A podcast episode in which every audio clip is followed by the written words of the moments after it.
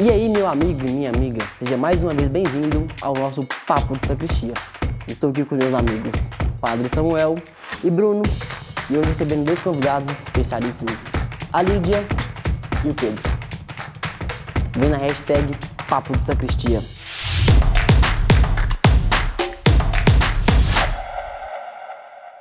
Dizem por aí que a internet é terra de ninguém, verdade? Não sei. Mas até onde a minha opinião pode chegar? Isso pode gerar um processo, meus amigos? É. Primeiro, acho que é importante a gente contextualizar o que a gente está falando sobre posicionamento nas redes. É, hoje em dia tem uma visão, uma conotação muito mercadológica, porque imagem é, conta muito para uma empresa. O que antes tempo era dinheiro, hoje tempo e imagem é dinheiro. Então o posicionamento ele tem a característica de mostrar não só o que você pensa, mas quem é você como se a gente pensasse um grande resumo do posicionamento como a bio do Instagram. A biografia no Instagram. Ali você coloca sua profissão, em que você é formado, sua idade, de onde você é, talvez para quem acredita o signo, tá tudo ali. O posicionamento ele passa um pouco disso para mostrar também como é que você se comporta no mundo onde você está. Isso vale muito para as corporações, as empresas, que são muito cobradas sobre um posicionamento nas redes, sobre se mostrarem nas redes, como que elas estão nas redes. E também tem um outro lado, que é o lado um pouco mais filosófico, antropológico, que é o lado da emissão de opinião, que é a terra, que talvez o Marcos fala que é a terra de ninguém, é, mas que não é bem assim. Né? A liberdade de expressão, talvez nesse ponto, ela vá tangir um pouco o posicionamento no sentido de colocar um limite onde precisa ter um limite. O posicionamento ele não é tão a Deus dará assim, não pode ser a Deus dará assim. A gente tem exemplos clássicos no Brasil recente que mostram isso. Né? É, e eu acho que a questão, quando você fala, é, Pedro, é quem coloca o limite. Eu acho que, que esse que é o grande embrólio do nosso tempo. Porque em outros momentos a gente tinha muito claro quem colocava o limite, a igreja, o Estado. Agora quem é que faz? Às vezes dá a impressão que o grande regente é o mercado. Quer dizer, é quem pode pagar, quem tem o domínio da mídia, quem tem por questões econômicas, uma proteção diante de um tipo de cerceamento? Acho que está aberta a questão atualmente. Será? A gente é muito cobrado sobre posicionamento em qualquer assunto, né? Qualquer assunto. É, isso é até interessante a gente pensar do ponto de vista filosófico, onde não é todo mundo que tem que emitir opinião sobre todos os assuntos. E é por isso que nós temos as áreas de formação. Eu, por exemplo, sou jornalista. Eu tenho que falar no que tange essa área, claro do ponto de vista de conhecimento, é muito importante que eu saiba sobre outros assuntos, mas eu não preciso dominar todos os assuntos para ter um posicionamento sobre aquilo. E isso desde assuntos espinhosos, como aborto, como homossexualidade, até mesmo um posicionamento sobre onde eu acho que a minha rua deve ter uma lixeira. A gente é sempre cobrado sobre isso. Mas a gente precisa de fato estar sempre armado no posicionamento para esse momento, para essa situação. E em que medida a internet também deu voz para isso? Enquanto você falava, eu lembrava de o, o, o episódio dos Simpsons, né? A Lisa Simpson tem sempre uma ironia, ela é muito direta, muito sagaz, né?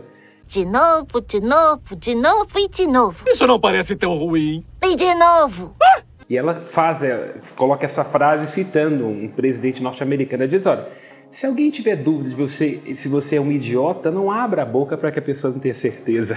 Então, acho que é um pouco isso. Tem hora que a gente tem que perguntar: opa, será que é o momento de dizer, contribui, acrescenta, não? É, existe um desejo no coração de todo mundo, né? Que é de se expor, que é de falar, que é de é... Todo mundo tem uma vizinha fofoqueira, vamos ser sinceros.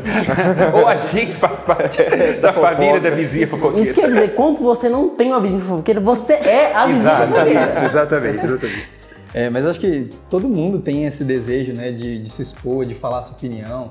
A gente joga um assunto qualquer na roda, independente de que assunto, provavelmente todo mundo vai ter a vontade, nem todo mundo vai ter a coragem ou é, a, a, forma que, de entrar naquela conversa, mas todo mundo, a grande maioria das pessoas tem a vontade de expor as coisas. E aí, quando o Pedro ia falando, é, eu vejo que existe esse problema, eu não sei se ele sempre existiu, eu acho que não, é, esse problema que a sociedade vive atualmente de que eu tenho que me posicionar, independente do que eu esteja pensando, do que eu acredito, do que se eu tenho argumento ou não tenho, eu tenho que me posicionar e vai ser agora e do jeito que eu quero. Acho que isso é um problema. E será que, que tem a ver com o quê? Será que todo mundo agora tem uma síndrome de instatuber? Eu acho que tem será um pouco que... a ver também, principalmente, com a coragem que a internet te dá. Hum. É até uma comparação com o cotidiano, aquela é, carroça que, né, que vai passando na rua e o cachorro vai atrás latindo. Se o cavalo para, o cachorro perde a coragem, ele para de latir. Ele é muito valente, salvaguardado as devidas é, limitações ali. A gente tem muita coragem na internet, a gente se posiciona de forma muito dura na internet. Que Esquecer- ninguém Então o que você está querendo né? dizer te é que a internet ela dá um fluxo muito grande de E informações. dá uma coragem muito grande também. E você tá anônimo Você ali. está anônimo, você está atrás de um você tá atrás de um portão que te protege de uma série de coisas que te fazem esquecer principalmente que tem uma pessoa do outro lado.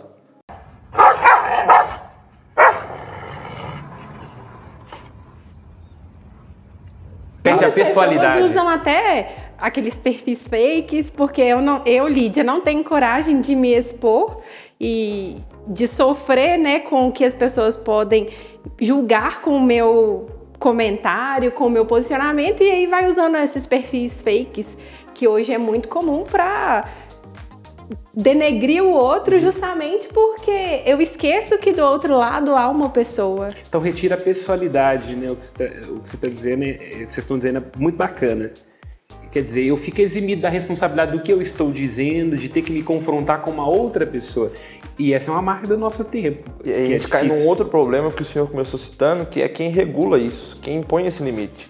Porque como não está tão claro quem está regulando, ou então pondo esse limite, né, por mais que a gente saiba que o limite é a lei, mas não está tão claro onde ela está, a gente tem mais coragem ainda, porque a internet te dá também a sensação de impunidade. Você pode falar o que quiser, da forma que quiser, claro. É, a gente sabe que a consequência vem em uma hora. A gente tem exemplos clássicos, como eu falei. Mas como não está tão claro isso, quem limita e quem regula, a gente tem mais coragem ainda. Outro ponto que Quem limita hoje somos nós próprios, né? Os usuários. Quando limitamos. Quando Quando limitamos. Porque a, a gente ainda tem a, a, a falsa. é, a gente ainda consegue, por exemplo, denunciar um comentário quando a gente acha que ele está sendo né, rude, quando é um. um E a rede Não social ela sugere assim: deixe de seguir essa pessoa se você não É. concorda com o comentário dela. deixe de seguir. Então hoje a gente que impõe os limites que tem. É, na minha opinião, você, você comentou assim sobre é, esse movimento e a possibilidade que tem justamente de é, fazer esse corte, né, de, é, dessa, dessa acusação. A gente tem que entender que algumas coisas elas são simplesmente é, opinião diferente e tá tudo bem que seja assim, né? Assim que o nosso povo caminha, assim que a gente é, cresce, convive também com as pessoas que são diferentes. Eu emito a minha opinião aqui, ela não necessariamente ela precisa ser a mesma que a sua, desde que a gente conviva bem com isso. Claro, vamos nós dois, de forma honesta e sincera, procurar a verdade, né? Vamos tentar. É. O que você está dizendo é muito bacana e eu acho que tem razão de ser do ponto de vista filosófico e teológico, mas eu estou pensando aqui nos jantares de fim de ano, né? Aquele chato da piada da uva passa, ele tá ali no Facebook. Então, a- às vezes eu fico pensando também em que medida é, a internet ela não dá vazão para uma dimensão de ódio que as pessoas têm dentro de si. Você tem que ter um espírito muito elevado para você ver uma opinião contrária que a sua e não assim, É, ó, isso pô, é um ponto é É. interessante. Tem que ter um espírito muito tranquilo, de em paz E consigo lembrando mesmo, aquilo pra que o Humberto não... Eco já disse, né? A internet deu voz a todo tipo de idiota. A todo tipo de idiota. Eu acho que aí tem uma questão. Tem horas que você é possível. que- Não eu, um padre, lógico que não, né? As outras pessoas ficam bravas com o que elas veem na E sem, internet. assim, sem descarrilhar do ponto de vista da religião também, é, quando a gente fala de posicionamento, é muito fácil ver é, como que cada rede social está muito atrelada a um pecado. A Netflix vai estar atrelada talvez ao, ao- à preguiça, o Twitter vai estar mais atrelado ao ódio, que é esse espaço. Não, não vou perdoar. Vou xingar no Twitter hoje, muito. E é engraçado ver como que o, o algoritmo ele te força a posicionamentos repetitivos.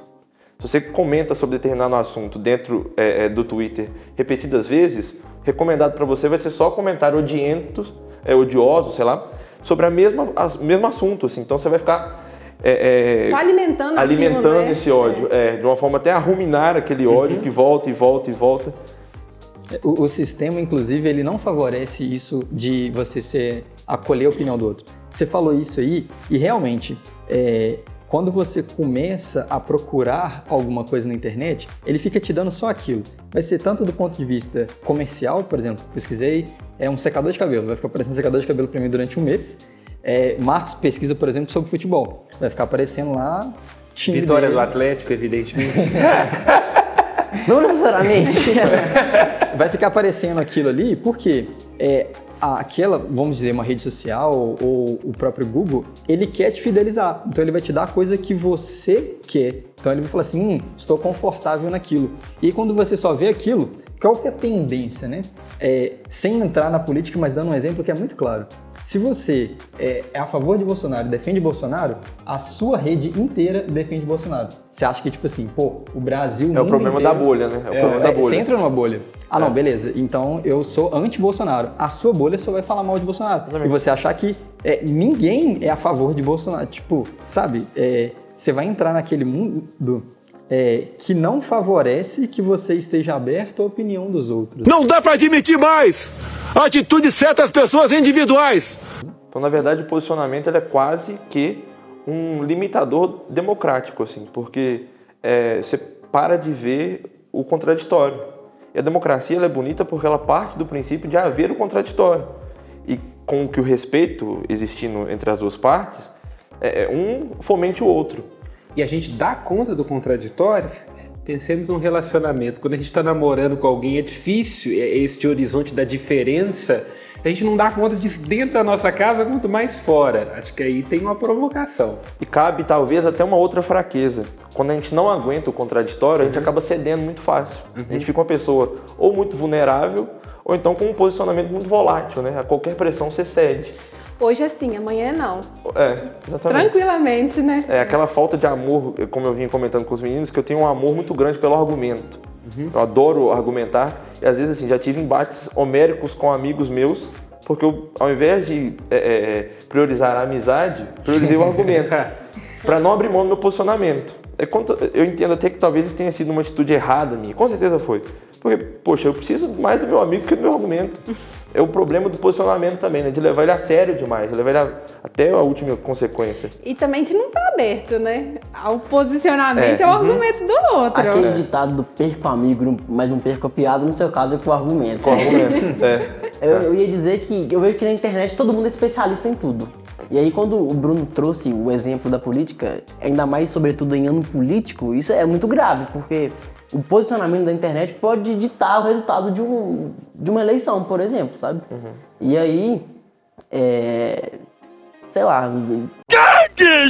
Nós temos casos históricos até é, onde o posicionamento da internet dita o resultado de uma eleição. É, a pensar Hillary Clinton na eleição com o Trump, se não me engano. Uma fake news espalhada por e-mail. Um posicionamento dado por e-mail sobre uma pizzaria. Eu não vou lembrar o inteiro teor desse conteúdo, mas foi a internet impactando uma série de posicionamentos errados, falaciosos na internet, mudaram a eleição de um país e, consequentemente, a gente pode afirmar mudou a história do mundo. assim. A gente vê muito isso, né? Na... E aqui mesmo no Brasil, na eleição passada, teve muitos fake news que foram surgindo. E aí, na- nesse momento, você fica assim, gente, isso é verdade ou isso é mentira?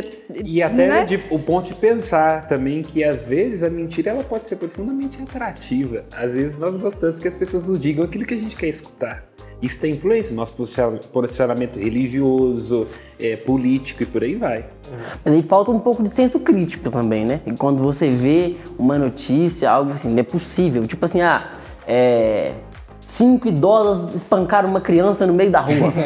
Pera, falta um pouco de, de senso Mas Mas aí é é o detalhe, às vezes, justamente porque a gente está numa cultura da imagem, da internet, do maravilhoso, e que a gente às vezes está até anestesiado com o comum, este absurdo pode ser atrativo e viraliza. Acho que talvez seja essa a questão.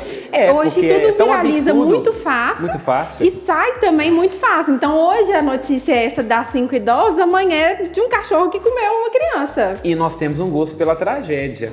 Aí Muito que é o fo- é. detalhe. Todo mundo já teve aquela sensação de tipo, a pessoa tá morrendo da BR, você passa assim meio que, né? É, é um pouco como diz um dos filósofos, acho que é família, né? Schopenhauer, que ele fala assim, olha, o negócio é o seguinte, a grande alegria da ovelha é que o lobo comeu a outra. Esse é o perigo do posicionamento, talvez, porque nós abrimos mão, muitas vezes, por falar de internet, a gente abre mão do posicionamento que teríamos para ter um posicionamento que vai viralizar. A empresa, por exemplo, ela pode talvez até não defender certa causa, mas como o politicamente correto quer, como a, a mídia hegemônica deseja, a empresa adota um determinado posicionamento para agradar, para vender mais, que seja, para estar em voga naquele momento, quando na verdade ela abriu mão de um bem que seria mais precioso, que seria o seu posicionamento correto. não só empresas, né, saindo do ramo mercadológico, mas nós mesmos. Ninguém quer ficar mal, pai e mãe de família. É. Nenhum pai hoje quer ficar daquele lugar do chato que proíbe, ou a mãe daquela que coloca limites. Quer todo mundo ser amigo. Aquele lugar tirânico, né? Exato, é natural. É, E aí, puxando isso que você falou, é um ponto interessante é, da gente pensar. Você falou da, da- de uma empresa, né? A empresa ela vai falar aquilo que vai atrair o público para ela. E nós temos que ter é, autonomia e é, amor próprio, não sei como dizer assim, amor até com Deus, assim, de procurar aquilo que é verdade, aquilo que a gente acredita e ser firme naquilo. Porque realmente isso pode acontecer. É, a gente procura, não sei se provavelmente nem todos que, que nos ouvem é, são, são cristãos, né? Mas a gente procura viver uma vida que ela só faz sentido se eu vivo ela a fundo e de verdade, independente daquilo que ela me causa. Você tem que ter uma sinceridade. Eu acho que aí é muito bacana, que tem super a ver com o cristianismo e que tem a ver também com a dimensão do religioso, a busca da verdade. É o que Santa Tanto- Terezinha falava, né? A humildade está na verdade. De fato. E há momentos em que, de fato, Jesus mesmo diz: não pode se jogar pérolas aos porcos. Né? Quando Pilatos pergunta o que é verdade, ele silencia. Então, acho que aí tem uma dimensão também da gente saber em que medida a gente tem que ousar num posicionamento, em que medida tem hora que a gente tem que dizer: olha, não toca tambor para maluco dançar, parabéns, muito bem, vai lá e você sai de cena. É uma questão de respeito com a própria mentalidade ou com os próprios princípios. Não tem que ficar discutindo com alguém que não quer entender. Não, nada a ver, irmão. Muitas vezes, os posicionamentos contraditórios nas redes, eles são um pouco edificantes, né? Se a gente parar para pensar assim, tem pessoas que já estão voltando na política, estão decididamente é, é, é, dentro daquilo que elas vão fazer já em outubro.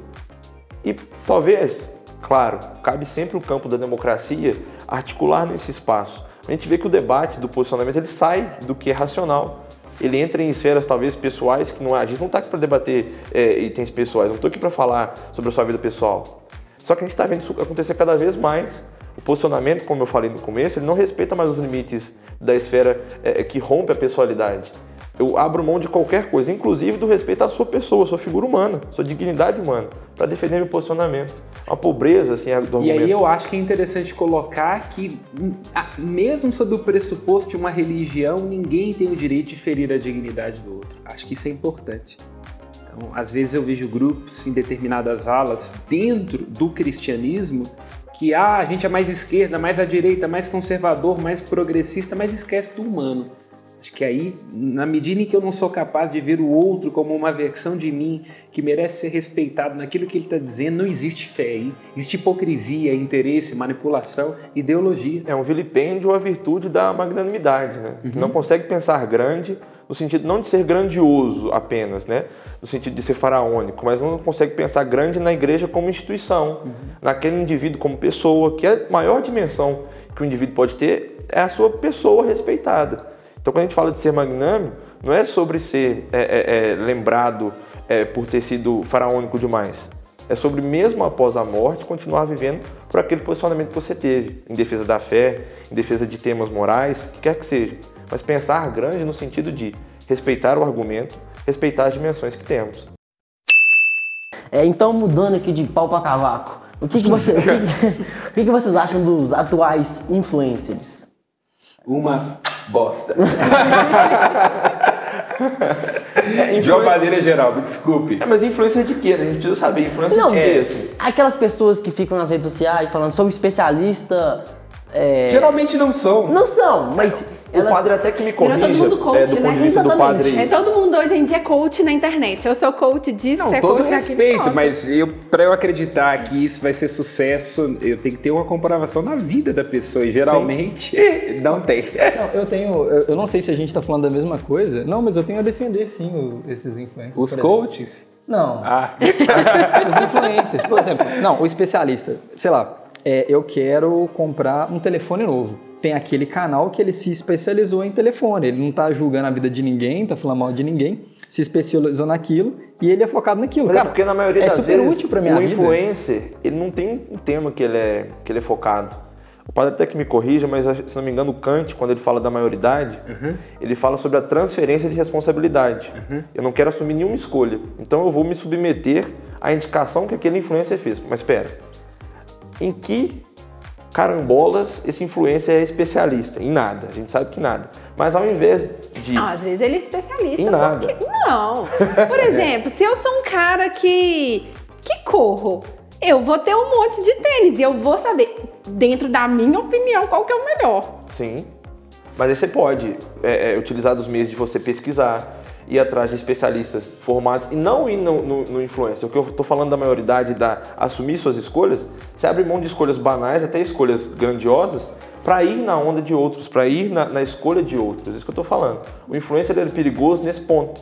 Porque o influencer ele é muito mais é, é, é, não específico sobre o que ele é influente e nos leva a acreditar que ser daquela forma, que é uma futilidade tremenda, é a forma ideal, a forma necessária. É, eu não sigo esse tipo de pessoa. O que eu ia falar é justamente, é tipo assim, ah, Ou talvez não saiba que segue. tô Não, brincando, mas tô provocando. Então, assim, de forma é- é- genérica, né? É porque às vezes que, que o desafio hoje é porque quem tá dentro dessa bolha não se reconhece dentro dela. Acho que aí que é. Porque se você perguntar para uma pessoa que segue uma influência, que emite, opini, emite opinião sobre tudo, ela vai ter a exata certeza de que aquela pessoa é credível, de que ela é razoável, de que aquilo que ela está dizendo é importante. Aí que, que fica o debate aberto. É, Em que medida E que, tem razão, tem emoção, é, tem técnica ou não, tem suposição. Eu queria falar assim, na verdade, a gente tem que tomar muito cuidado com o que a gente segue e saber filtrar muito aquilo que a gente ouve. Porque eu escuto, a gente pode escutar tudo de tudo em qualquer momento, mas se isso vai fazer diferença pra mim, vai depender de mim. Né? Então a gente precisa ter um filtro maior. E eu acho que cabe dentro desse, desse pensamento aquele, a primeira coisa que eu falei quando a gente fala de posicionamento, tem o posicionamento empresarial das redes, né, que é ser imagem, estar nas redes como imagem. Os influenciadores eles estão muito mais para esse posicionamento do ser visto, ser lembrado e estar presente, fazer com que o algoritmo te reconheça, te recomende, do que do ponto de vista de ser, é, é, de posicionar referente a temas. A gente vê que na maioria das vezes sobre os temas os influenciadores não falam Não. porque aquilo vai gerar polêmica. Ele se posiciona apenas do ponto de vista comercial, de estar perante a marca, de estar perante a venda, mas sobre os temas eles não se Até posicionam. mesmo para não perder o patrocínio deles. Porque uma, uma pessoa muito ligada a, a- a determinado assunto não é tão interessante para a marca, né? E esse que é o grande problema do Isso influencer. limita também, né? Porque se eu sou influencer e se eu tenho um determinado posicionamento perante uma coisa, eu só vou atender um certo tipo de público, não Tira é a todos os. é, mundo, né? E não são todos os tipos. E não então, é o interesse, na maioria das vezes, quando a gente tem que consumir um, um produto, a última coisa que a gente tem que fazer é pensar. É por isso que a gente estoura o cartão de crédito. não é só pensar, é sobre Não, é só consumir. comprar. Amém? Amém. Amém. Compartilhe esse vídeo com seus amigos, debata em casa, no seu grupo de amigos, no seu grupo de oração sobre posicionamento. Curta, comente, compartilhe esse vídeo. É isso. Siga o canal Mãe da Piedade e até mais.